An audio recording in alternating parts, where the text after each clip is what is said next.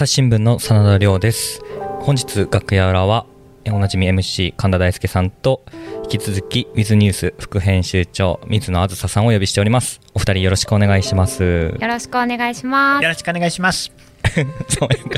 爽やかに。水野さんばりにちょっと ありがとうございます、はい、なんかこ声ね声自分の聞くと恥ずかしいですよねポッドキャストで。あ僕はもう自分の声一切聞かないんで。聞かないって言ってましたね、はい、前ね。全く聞きません。いや聞き直したらちょっとこんな能天気な声なんだと思って。そんなことないです。そんなことないよ本当に。いや本当。自分で聞き直すとなんか改めて自分の声ってこんなんだったんだっ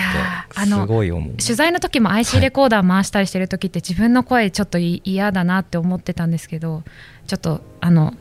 ドキドキしますね。あの大相撲ので聞いてくださった方から、はい、いい声ですねって言ってくれた方もいて、はい、ありがたかったです。早くもファンが。いや、う そうですね。嬉しかったですね。はい、素晴らしい。はい、素晴らしい。引き続きお願いします。はい、よろしくお願いします。えっ、ー、と今日はあの水野さんがウィズニュースで担当している漫画、漫画夜回り猫っていうもの、はい、あの聞いたことがある方もいらっしゃるか、はい、初めて聞かれる方もいらっしゃるかと思うんですけども、はい、まずちょっとこの漫画について話していいですか、はい、すごく長くなります。あもう はい。いいですか？2時間とかではなければ。いやあのこの「夜回り猫」っていう漫画なんですけどあの、はい、深谷薫さんっていうあの漫画家の方がずっとツイッターであのポツポツと配信されていて、ま、あの始まった頃は毎晩毎晩ずっとツイッターにアップされてた漫画なんですけれども、うん、あの心の涙の匂いを嗅ぎ分ける猫の遠藤平蔵っていうのが遠藤平蔵。遠藤平蔵っていうのが出てきましてでその猫が夜回りをしてるわけですね、うん、でその涙心で泣いている人にこうあって気づいて「お前さん泣いておるな」と「どうした？話してみなさらんか」っていう声をかけて、うん、でその人の辛いこととかしんどいこととかそういう思いを聞くっていう漫画なんですけれども、はい、まあめちゃめちゃしみるわけですよ。心に。本当に。もう。何度泣いたかわからないみたいな。これっていうこれ。今までまあ、全部これなんですけどあの山の山に登ってる、はい、あの青年にお前さんお前さんならできるって声をかける漫画とか、うん、あとあのあ、まあ、これ実はそのウィズニュースでも連載をしていただくようになって実は。あの前はその深谷さんがツイッターでずっと発信してたんですけどあの2016年の5年前から、実は私がお声がけしてウィズニュースでも配信してもらえるようになってやっぱウィズニュースの回は全推しですけれども私個人的には、はい、全推しですがあの結構一番最初に書いてくれた戦争のあのストーリーとかは今でも何度も読み返しに行っちゃうぐらい夏になると読みたくなるというあのおにお兄さんを戦争で亡くしたあの男性のお話なんですけどその小さい頃にお兄さんにかけてもらった言葉を今でも覚えているみたいなそういったお話で、はい、ジーンとくるものがかなり多い。はい。多いです、はい、2016年から。そうなんです。5年前。なんか5年前。さっき気づいて5年もやっ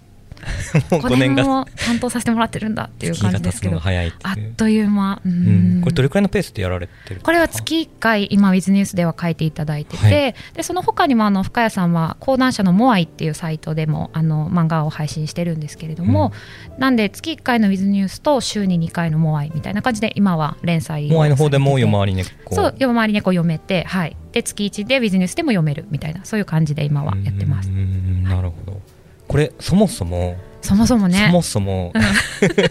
本当に。もともとその深谷さんの、はい、これまでの例えば別な漫画代表作の読まれてたりとか、そういうところから始まるんですそうカンナさんとか鋼の女っていう代表作、はい、まあ、ドラマにもなったんですけど、鋼の女とか、まあ、あのカンナさんも渡辺直美さんが演じてドラマになったりしたんですけど、前から深谷さんの漫画はすごく好きで読んでいて、でだけどあのちょっと不勉強ながらツイッターをすごくバンバンやられてるのとか私知らなくってでその「夜回り猫」を配信するようになってからあ深谷さんツイッターやってるんだと思ってフォローして。するようになって、うん、自分が一読者としてその「夜回り猫」最初は見てたんですよ。はい、でなんかいいなと思ってすごいなんか泣けるなジーンってするなみたいなことを思いながら読んでいて、うん、でなんかだんだんいやこれもっと多くの人に読んでもらえないかなみたいな気持ちになってきまして、うん、であの最初はまああのうちで書いてくださいとかすぐお願いしに行ったわけではなくて、はい、私その当時大阪で編集紙面の編集者してたんですけど、はい、あの著名人のペットを紹介するあの記事企画があったんですよ。えっ、と僕初任地にいた頃それ見た記憶があります。そうあの夕刊の連載だったんですけど、はいはい、でそれの企画でちょっと深谷さんを紹介したいと思ってはい。で最初はだからその取材に申し込んででいいですよ。あのマリちゃんっていう黒猫を飼っていたので、はい、はい、マリちゃんぜひ取材させてくださいってお願いをしてでそのマリちゃんを取材する中で夜回り猫のお話もぜひ聞かせてくださいみたいな形で取材を申し込んで深谷さんから OK いただいて、はい、取材に行くっていうのが一番最初でした。そこからこう、うんうん、ウィズニュースで掲載に至るまでって、うん、そもそもこう新聞で 確かに漫画をね漫画を新たに連載するみたいな、まあ、社会面のうんうん、あの右端の方に、はい。うん、あの4コマありますけど、うんうん、あのそれとまた別で漫画を編集するっていうのも、これまたねかなりチャレンジングだと思うんですけど、うん、実は私あの入社する前は、はい、というか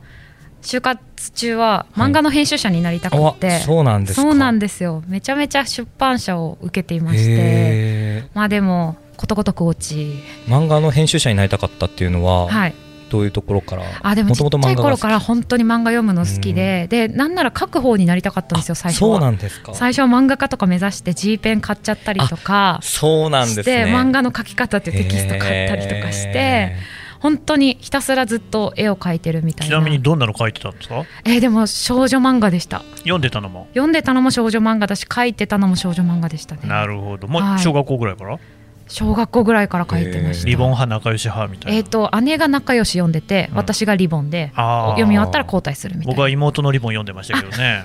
リボン派。やっぱり平木葵先生とかね、ああそうですね、えー、100万乙女の恋の教科書、うん、星の瞳の読んでる。めちゃめちゃ読んでるじゃないで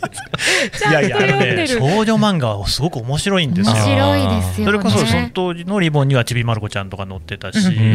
ん、それから花と夢のねパタリロ読んだりとか、男でもハマる漫画っていっぱいあるんですよね、うん、ありますあります。岡田亜美さんとかも好きでした。もうめちゃめちゃ好きでね。ねいいですよね。ごめんなさい、はい、全然全然。その話じゃなかったね、うん、はい、いやでもわかります。でなんかまあその早々にまあね絵絵はねあのまあそこまで才能なかったんでっていう感じだったんですけど本当漫画読むのはもうずっと大好きでずっと読んでたんで、はい、あのいつか編集者になってそうすると自分が最初に読めるわけじゃないですか。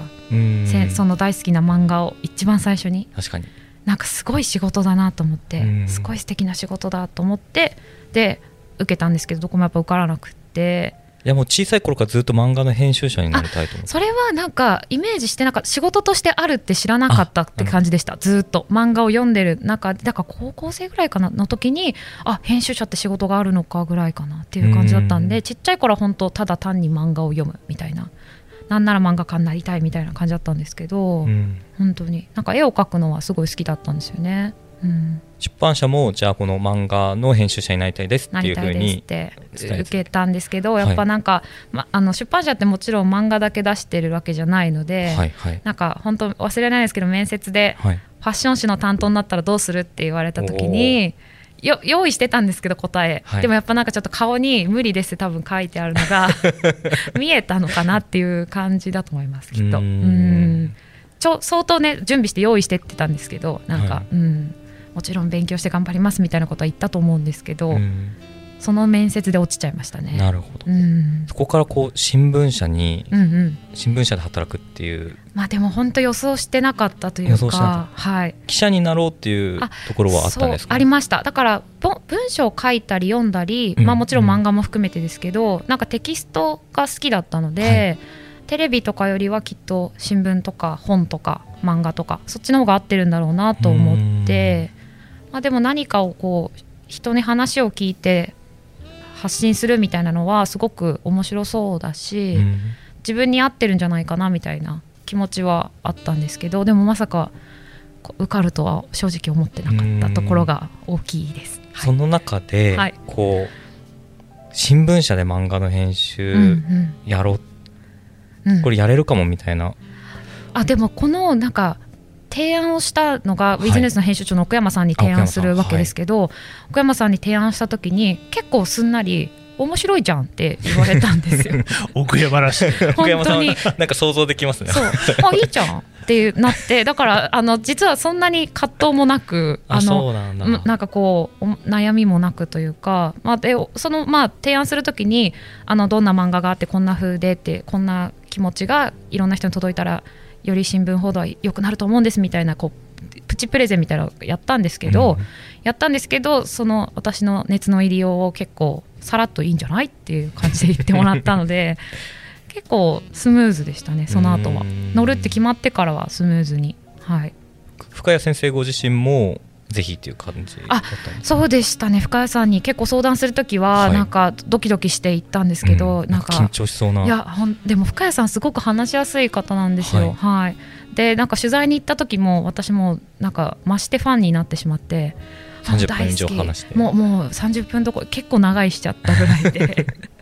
でまたあの、ま、かって取材したその黒猫のマリちゃんっていうマリちゃんはまた賢い猫で、はい、本当になんか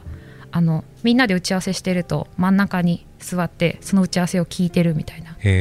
そういう猫ちゃんですごい素敵で、まあ、今は亡くなられちゃったんですけどはい。って感じだったんでこうお話持っていく時はちょっとドキドキしたんですけど快諾していただいて、うん、はい、それで、はい、始まりました、うん、この漫画の編集のお仕事って、うんうんうん全然イメージがつかないんですけどどういうことをされるんですか？いやでもなんか私も別にその漫画の編集者の方から習ってとかやってるわけじゃないので、うん、本当に水野さんの字が なんていうか我流？我流の 我流というかなんかあのこれでいいんだろうかと思いながら今でもやっているというかなんか深谷さんにご迷惑かけてるところがあるんじゃないかなと思いつつやってるんですけど、はい、基本的にはラフをいただいて、うん、でそのラフをチェックというかあの背景あのあのなんていうんですかねざっくりこういう構成はい、構成こんな感じであのセリフを喋らせますみたいな感じのラフをいただいてであの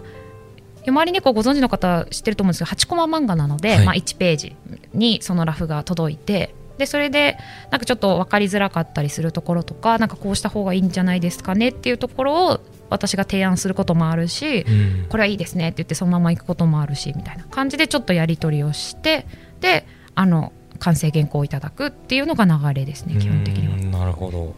こう当小さい頃というか、うんうん、あのまずその好きな先生の作品を一番最初に読むっていうのを、うん実際に今やられてるわけですよ、ね、いやなんか最初本当に震えましたね。なんか、いいいんですかっていう感じでした。よよ私が先に読んじゃっていいんですか？はいや読まなきゃいけないんですけどっていう感じで 本当最初はドキドキしましたね、あれ逆に水野さんが原案を出すってことはないんですか？あなんかあのこの月はこのテーマでいきましょうかみたいな話すこととかはあるんですけど。なんせねあんだけ回数重ねて、はい、しかも毎度こう本当にジーンとくる話、はい、いやどこからネタを拾ってるのかなっていつも不思議なんですけど。いや毎度私もあの深谷さんに聞くんですけど、うん、まあなんかあのだから困ってるんですって毎回言うんですけど困なんか毎回違うの出してきてくれます。あじゃあ基本的には先生の方から。基本的には。へえすごいですね。はい。なん。か本当にテーマも幅広いじゃないですか。それこそ今の時代の SNS のいじめの話とかもあったように記憶してるんですけど、本当に先生のアンテナの広さみたいな。そうなんです。で深谷さんすごく新聞じっくり読んでくださってて本当ありがたいんですけど、ね、なんかこうあの先日の誰々記者のインタビューとても良かったとかっておっしゃってくださったりしてで実はなんかそれを私が読めてなかったりしてああやばいやばいみたいな。ってことも恥ずかしい、ね、本当に恥ずかしい。お恥ずかしながらそれすいません目通してなかったですってことがちょいちょいあったり、はい、して。でも本当に博識なので深谷さんがあの打ち合わせで深谷さんのところ行くと3時間以上喋ってますねなんか本当にあのテーマも多岐にわたるっていう感じで。なるほど、はい、これいつまで続けましょうみたいなのはあ決めてやってるもんなんですか？全く最初から決めてなくって、はい、とりあえず一回やってみましょうかみたいなのからスタートしてでその後からは月1でお願いしますって言って始まってるんで基本的には決めてなかったんですけどなんですけどあのいあの去年か去年の、えーと、阪神大震災のはい、あの特集面の紙面にも結構大きく「夜回り猫」扱ってくれたっていうのもあってなんかこういうふうにこう広がっていくのはすごく嬉しいなと思ってました。はい。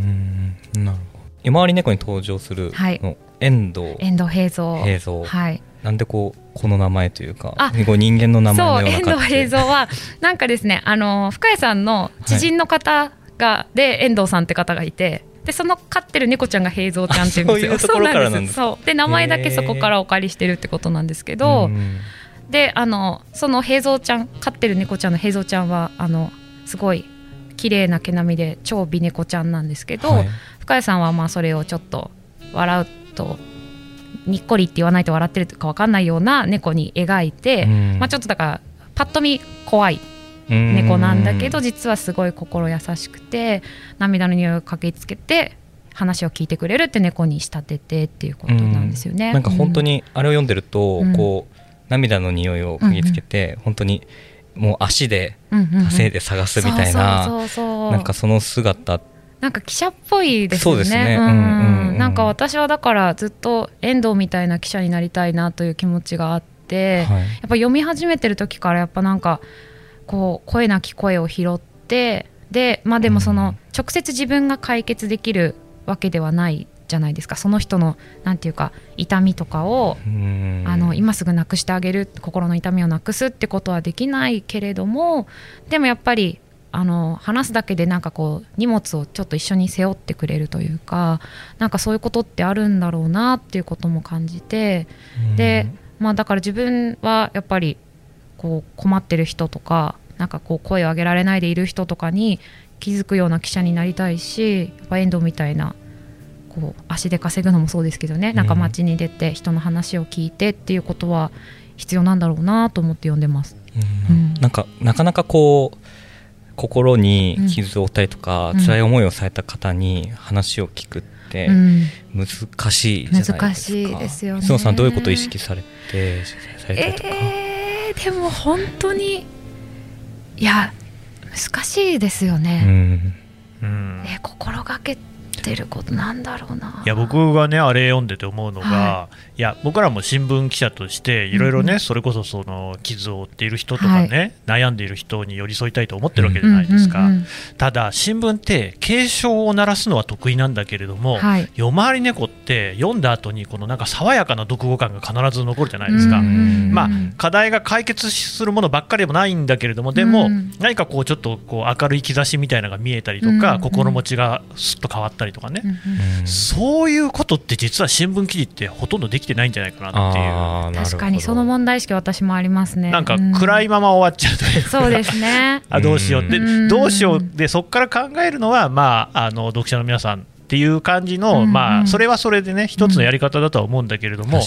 夜回り猫を読むと、あやっぱりこれは漫画ならではというか、まあ、深谷先生ならではのね、うん、そういうこうやり方でいいなって思うんだよね。あります。なんか私、最近読んだ小松理健さんの本で、ただそこにいる人たちって本があるんですけど、まあ、小松理健さんってあの教授者って言って、はい、あの直接問題の当事者ではない当事者の人じゃない人も共に関わっていくっていうので共事者っていうのをずっとこれが大事なんだって訴えてるんですけど小松理健さんは。でその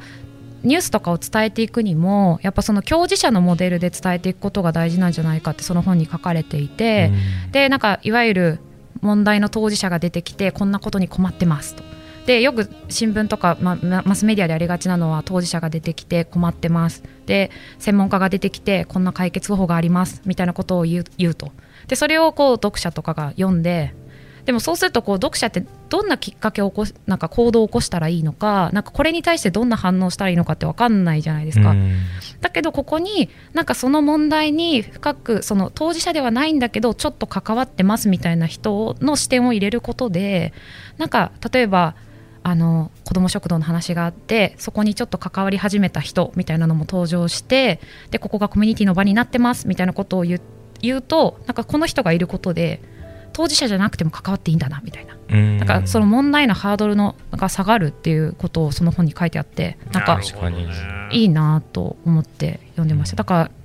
こう伝え方もちょっとずつ変えていく必要があるのかなってその本読んで思いましたね。基本的に新聞記事ってやっぱりね、うん、辛いことを読んだ後に僕らもやもやしたままじゃないですか。そうですね、うん、結構最終的な判断というか、うん、この先どう考えるかはあなた次第ですみたいな委ねちゃう、ね、そうそういろんな辛いことがあるっていうのを知って、知ってじゃあどうしようっていう。そうなんですよねうん。だからまあそういうところがでもこうこの夜回り猫っていうのがこうなんか見事にねそこら辺がうまくこう、まあ、消消化されるっていうのがねちょっと分かんないけれども、うん、なんかすごい素敵なのよね。わ、かります、うん、かる。ちょっと前を向けるというか、まあ、前向けない時も全然あるんですけどよ読んでボロボロ泣いちゃうみたいな時もあるんですけど、そうですね、うん、なんかこういうの書きたいよね。書きたいですね。ハードル究極ですね。書きたいでもなんかもうでも伝え方としては本当にそういう伝え方もトライしていきたいなと思いますね。まあ、だから最近こうメディアも伝え方変えてきてる部分があって例えば必ず一番最後に相談窓口そのなんかこうアクションできる何かを入れていくみたいな伝え方はちょっとずつ変えてきてるのかなとは思うんですけど。あのウィズニュースやってた WithYou っていうそのあの長いやすお休み明けにあの自ら命を絶ってしまう子をできるだけなくそうみたいな、はい、そういったの連載やってた時も必ず最後にはあの相談ダイヤル入れようとかそういう取り組みをしてたので、まあ、試行錯誤ですけど増やしていかなきゃいけないんだろうなみたいな、うん、実際のアクションを促すというか、うん、促すっていう言い方も変ですね。なんかこうやりやりたいなと思ったなんからその情報もあるみたいな。うん今までの書き方より一歩踏み踏み込むっていうか、踏み出すというか、踏み出す。うん。まあ、だからもやもやしちゃうことってやっぱあるじゃないですか。全てに解決策があるわけではないから、はい、だけどそのもやもやをあの投げっぱなしにせずに一緒に考えていくみたいな。そういうなんか姿勢、もちろんこれまでもそういう姿勢で書いてるつもりなんだけど見えてなかった部分をなんかこう一緒に考えてますっていうのをもっと分かりやすく出していくっていう感じですかね。うん、確かについついこうなんていうか今までは両論兵器じゃないですけど、まあ、そう考える人もいればそう考えない人もいるよねみたいな感じで終わっちゃった部分はあるんですけど、うん、ある程度一定の方向性というか、を書き切るっていうのもありそうですね。だからももしそのか別の視点で書くんだったらその記者はこう思ってるっていう主語で書いてしまうとか、コラムとして書いてしまうとか、はい、なんかそのいろんなやり方で伝えていくみたいなのが大事なかもしれないですね。うん。こう遠藤平蔵のような。平蔵、まあ、記者になりつつ、ね、夜回り猫のような伝え方を目指していく目指したい。うん。いやそう遠藤ぐらい懐の深い人なりたいですね。そうです、ね、なりたいです。この夜回り猫はどこで読めますか？ビズニュースではい、ぜひ読んでいただきたいんですけど、えーと、一番わかりやすいのはあの深谷さんのツイッター、はい、をクリックしていただいてフォローしていただくと深谷さんがあのモアイも含めてずっと新作をつぶやいてくださってるので深谷さんのツイッターをフォローするのが一番いいかなと、はい、なるほど。そこからぜひまず読んでいただいて。読んでほしいです、はい、たくさんそこから過去の文も読めるってことですね。読めます。はい、過去も読めるし、今単行本もたくさん出てるので、はい、ぜひ読んでほしいです。はい。はい、というわけで、今日はこの辺で聞き取らせていただこうと思います。ありがとうございました。ありがとうございました。ありがとうございました。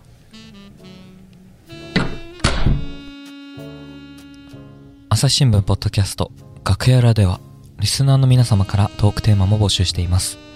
ハッシュタグ朝日新聞ポッドキャストでつぶやいてください。